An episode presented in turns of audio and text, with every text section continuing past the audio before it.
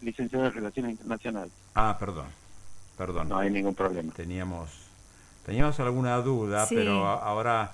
¿Cómo sí, estás, Teníamos Alejandro? alguna duda con, Después con, te- con eso y, y, y Después, puntualmente después, después, María después le voy a preguntar tiene, tiene eso. otra duda. Sí, sí. Ahora, ahora, ahora, ahora. ¿Ahora? Sí. Bueno, porque aquí decíamos si te llevas bien o no con, con Mariano, que Mariano aquí es nuestro nuestro nuestra voz este habitual. Por supuesto. por Escucha, supuesto, Alejandro, vamos. ¿y Bostero también como Mariano? Bostero de herencia, en realidad no soy muy futbolero que digamos. No como Mariano entonces. No, para nada, no, no, de, de herencia de, de mi padre, pero pero no soy muy muy eh, afán, afín a los, a los deportes. fútbol. Ah, bien, bueno. bien, bien. Bueno, bueno, Que bueno. teníamos esa duda. Tenía esa duda. Frío sería en términos futbolísticos. ¿Cómo? Pecho, frío. en términos futbolísticos. sí. Bueno, Alejandro Parnas, te hemos convocado para que nos cuentes tu impresión de los anuncios de Caputo.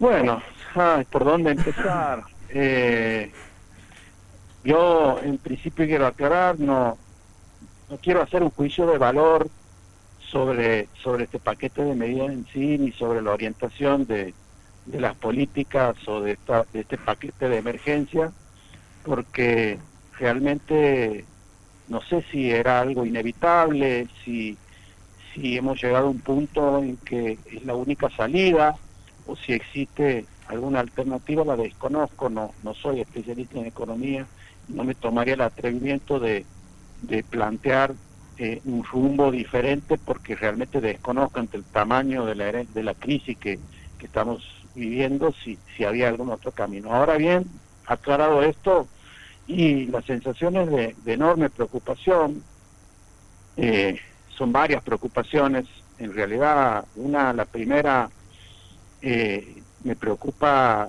que, que las soluciones que se están planteando esta crisis eh, estén basadas en un diagnóstico equivocado sobre las expectativas de la gente, ¿no?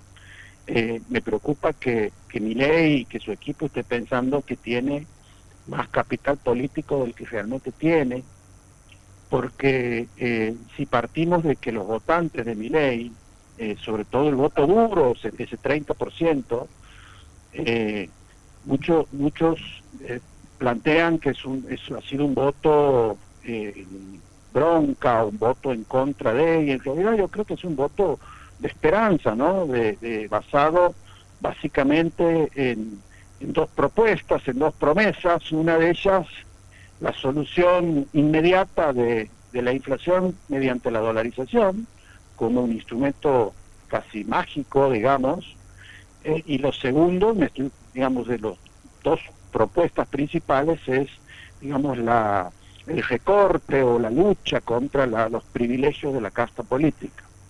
Creo que esas, esos dos propuestas fundamentales que han sido el eje de toda la campaña de mi ley es lo que ha llevado a mucha gente a, apoyar eh, esa propuesta, ¿no? Lucha contra la casta política que iba supuestamente a ser la que pague el ajuste Exactamente. y reducción inmediata de la inflación o eliminación inmediata. Recuerdo que en, que en el debate de vicepresidentes eh, Victoria Villarruel dijo a la inflación la bajamos de un ondazo. Así es.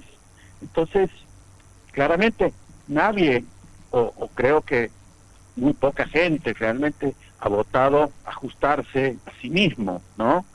Eh, en realidad, lo, lo que se ha votado es el ajuste de la clase política fundamentalmente, ¿no? Del sector público y fundamentalmente de la clase política. Por eso cuando en el discurso inaugural el presidente dijo que no hay plata, eh, la gente, los, sus seguidores que estaban ahí en, en la plaza de- aplaudieron a Javier, pero no estaban pensando en que no hay plata para nosotros, no hay plata para los políticos. Y entonces estamos viendo que eh, con esta propuesta eh, eh, contradicen en gran medida la campaña de- del presidente y creo que en ese sentido, eh, eh, como decía al principio, lo que me preocupa es que se esté sobreestimando la tolerancia de la gente a la medida que se vienen y que se crea erróneamente, o a lo mejor no, que la gente se va a bancar todo esto, ¿no? Eh, esa, esa es la principal preocupación, porque a diferencia, yo tengo 40 años, he vivido la crisis del 2001, eh, la hiperinflación era chico, pero algún recuerdo tengo, pero la crisis del 2001 ha sido una, una crisis que pasó como un vendaval, que eh, furioso, un par de años muy difíciles que después eh, vinieron eh, eh, acompañados de un periodo de cierta estabilidad, como ha sido siempre las crisis en la Argentina. Dos o tres años de crisis, dos o tres años de estabilidad y el ciclo eterno y permanente de, nuestro país. ¿no? En los últimos años esto ha cambiado, nosotros venimos de una crisis mucho más profunda, mucho más larga en el tiempo, 10 años de inflación, venimos de una cuarentena, una cuarentena muy estricta, que, que sin lugar a dudas ha, ha impactado mucho en la gente. Entonces, eh, no sé cuánto margen de tolerancia quedará para lo que se viene. En ese sentido, no sé si, si todo este, este, este, este paquete está basado en ese diagnóstico que para mí está equivocado. Y la segunda preocupación, eh, ya como santiagueño y como diputado de Santiago del Estero, eh, es cómo va a impactar esto en nuestra provincia fundamentalmente. Nosotros eh, somos una provincia extremadamente vulnerable, eh, mucho más que otras. Quizá podemos compararnos con Formosa o con Chaco, eh, en virtud de una doble dependencia extrema también, ¿no? Una, una dependencia del Estado provincial con respecto al Estado nacional y una dependencia enorme de la población también con respecto al Estado. Eh, con respecto al primer punto, nosotros tenemos un presupuesto que se financia en un 90% con recursos nacionales. ¿Sigue siendo ese porcentaje? Sigue siendo ese porcentaje, eh, varía en uno o dos puntos, a veces es el 88, el 89, Ajá. Eh, pero pero pero en ese rango, es el 90-10 ya desde siempre prácticamente, ¿no? Sí. Nosotros entonces aportamos solamente el 10% con recaudación tributaria propia y por lo tanto necesitaríamos recaudar tres veces más solamente para pagar salarios. Entonces, eh, eh, en los últimos 20 años eh, se ha gobernado en base a un modelo que está basado en esa dependencia y en un equilibrio, en el famoso equilibrio fiscal del que escuchamos hablar muchas veces, el superávit, que básicamente está anclado en dos puntos, desde mi punto de vista, uno de ellos es el ajuste salarial, sabemos que Santiago los salarios de los empleados públicos son de los más bajos del país, y por otro lado también en las transferencias discrecionales, fundamentalmente para obra pública. La gran mayoría de las obras más importantes tienen financiamiento nacional basado en esos fondos discrecionales. Nosotros, para mantener este modelo de superávit y este ahorro que incluso tenemos, somos adictos a las transferencias discrecionales. Entonces, uno de los puntos de los que más se viene hablando y que ha sido anunciado concretamente ayer tiene que ver con esto. Entonces, las transferencias eh, eh, discrecionales, por ejemplo, los ATN. Los ATN eh, en realidad ahora tienen otro nombre, pero eh, también los fondos, aquí la mayoría de las obras grandes se licitan, se licitan en la provincia. Ahí me entró la duda con respecto a los anuncios de Caputo. Caputo dice que se va a recortar la obra pública en el sentido que no se van a licitar obra nueva y, se van a cancelar las licitaciones que ya se han sido adjudicadas pero no se han comenzado. Sí. Es decir, que con la obra está eh, ya en marcha, no se va a cancelar.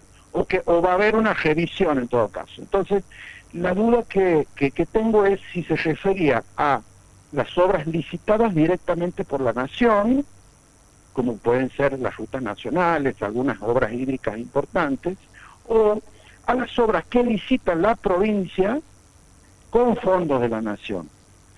O sea, hay una diferencia que no ha quedado clara, porque si se refería a las licitaciones eh, que hace directamente la nación, aquí hay muy pocas obras que se hacen de esa manera, la gran mayoría se licitan por la provincia con fondos nacionales. Si eso parte, entra de lo que él eh, eh, se refiere como fondo discrecional, bueno, la obra pública en Santiago va a caer abruptamente. Claro. Eh, con todo lo que eso implica, ¿no? Bueno, eh, o sea, implica recesión, básicamente. Despidos, empresas constructoras, de, empresas constructoras en problemas, todo lo que gira alrededor. la obra pública es uno de los pilares de la actividad económica en Santiago del Estero. El 20% del, del empleo registrado es justamente de la construcción, estamos hablando de unos 10.000 puestos de trabajo registrados que probablemente caerían y no estamos hablando de, la de los empleos informales, que en la construcción hay mucho, eh, y de, bueno, obviamente eh, los empleos indirectos y todo el impacto que tienen en el resto de, la actividad económica. Y eso es solamente la punta del iceberg. Tenemos, eh, refiriéndome ya a la segunda cuestión de la dependencia de la población con respecto al Estado, la mitad de la población activa en Santiago del Estero subsiste gracias a distintos programas sociales, pensiones, eh, de potencia trabajo, etcétera, etcétera, etcétera.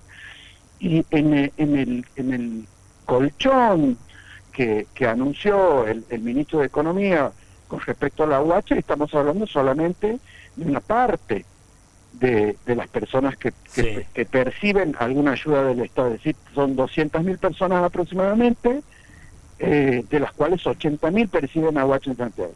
De todas maneras, es un colchón que va a durar muy poco, ¿no? Un aumento del 100% ahora en tres o cuatro meses eh, y ha perdido eh, gran parte de su poder adquisitivo. Y finalmente tenemos lo que es el sector público, el empleo público, pues, que viene ya con un atraso salarial fenomenal.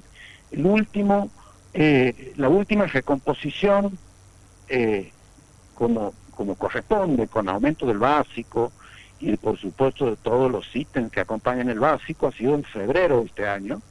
Se viene implementando esta política desde que la inflación eh, comenzó a crecer. De todas maneras, en Santiago los aumentos salariales son una vez al año. Entonces ya viene con un atraso de 120%.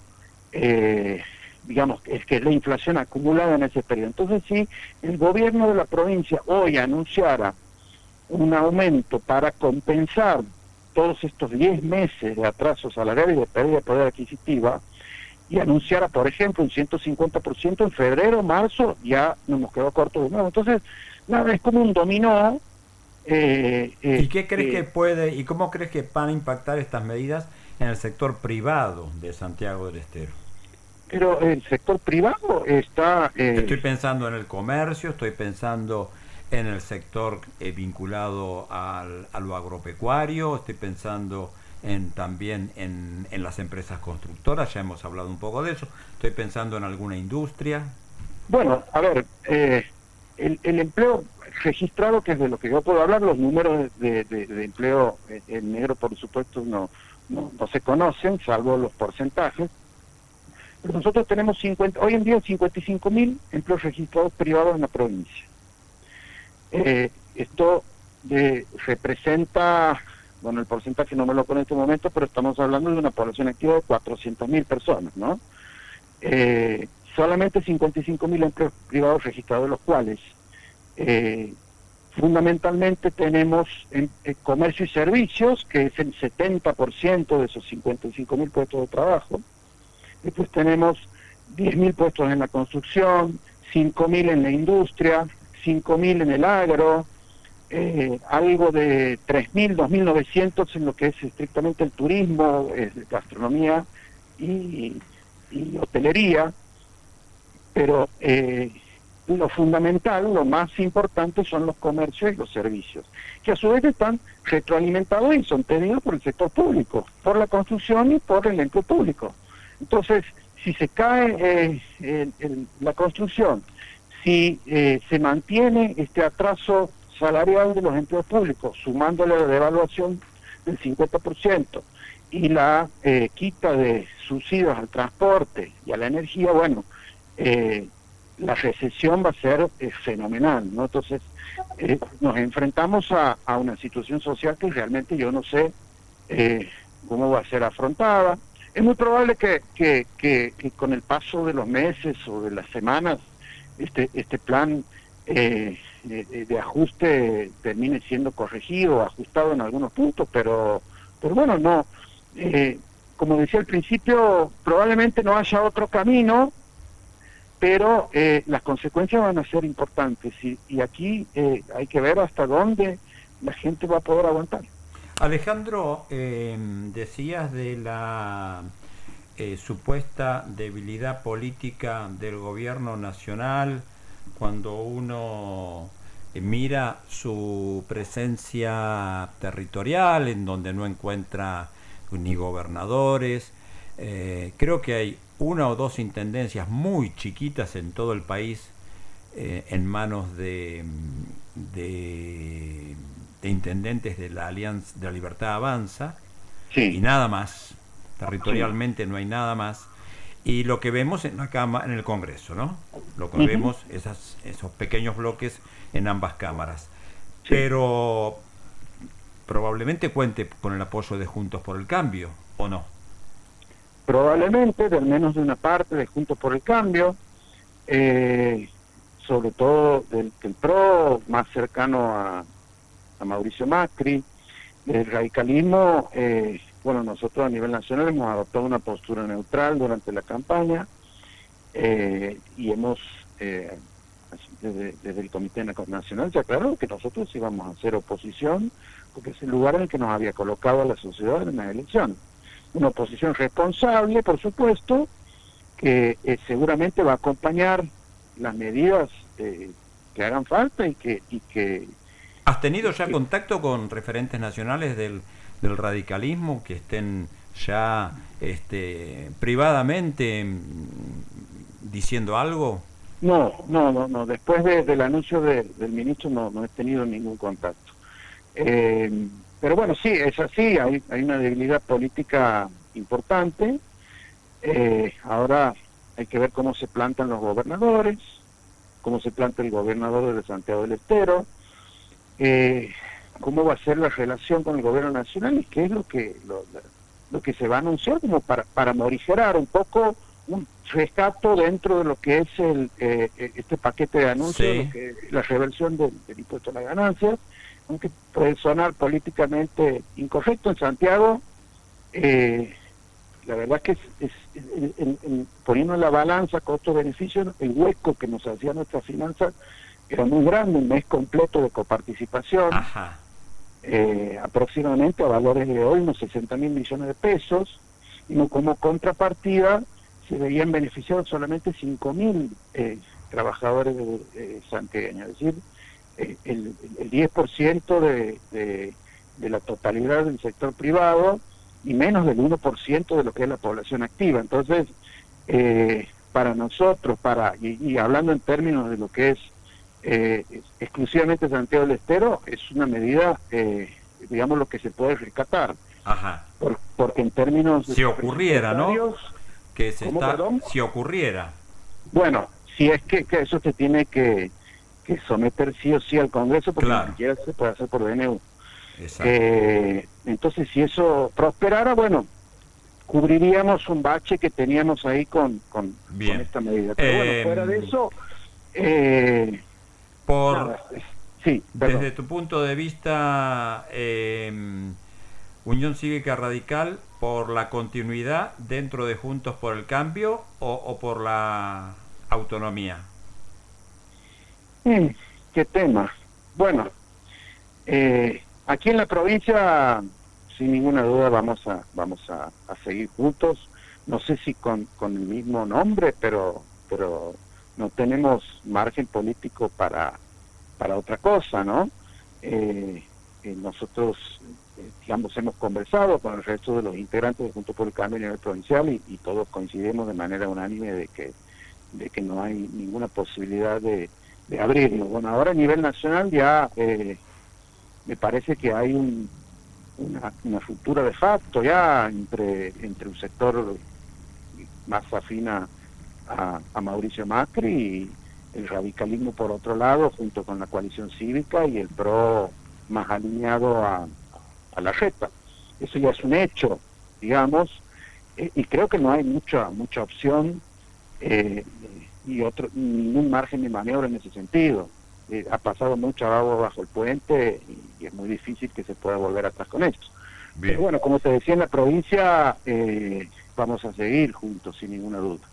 Eh, y la última, Alejandro, aprovechando la, corrección sobre, sobre tu título universitario, Sí. Eh, nos dijiste que sos licenciado en, Relaciones internacionales. en relaciones internacionales, ¿verdad? Sí, sí. Eh, ¿cómo, ¿Cómo ves el, el nuevo posicionamiento de- del gobierno nacional con temas como, por ejemplo, la, la, la, eh, salida, vamos a decirlo de esa manera, de, del BRICS, eh, sus eh, posturas con respecto al, al Mercosur y su alineamiento con Estados Unidos y con Israel. Bueno, me parece que, que ha sido un poco prematuro, digamos, los, los primeros pasos que se han dado, que se han anunciado, ya estamos viendo en mi ley eh, grandes dosis de realismo, eh, ya se está hablando de volver atrás con esta idea de, de, de alguna manera de, de cortar relaciones con China, por ejemplo. Eh, eh, creo que eh, por lo menos en, la etapa que se viene no va a haber ningún cambio eh, en cuanto a, la- a- las relaciones de, de nuestro país con lo que tiene que ver el Mercosur y con nuestros socios comerciales tradicionales. Puede ser que esta vinculación más estrecha con Estados Unidos, con Israel, pueda traer algún beneficio, eh, pero, pero no, de ninguna manera me parece que, que por lo menos eh, en, en- en los primeros dos años va a haber ningún tipo de cambio, ¿no? Bien, ¿y lamentaste o estás de acuerdo con la salida del BRICS? La verdad, ni lo he analizado, te voy a ser sincero. Ajá, Eh, la coyuntura política nacional y provincial me ha absorbido completamente y me absorbe eh, en este momento además con preocupación y, y angustia, así que no te podría dar un, un- un análisis profundo sobre el tema porque la verdad que no lo he abordado. bueno. Bueno, Alejandro Parnas, te agradecemos mucho esta charla. No, ¿eh? Muchas gracias a ustedes. Hasta cualquier momento. Igualmente, hasta luego. Hasta pronto. Bueno, ahí escuchamos al diputado Alejandro Parnas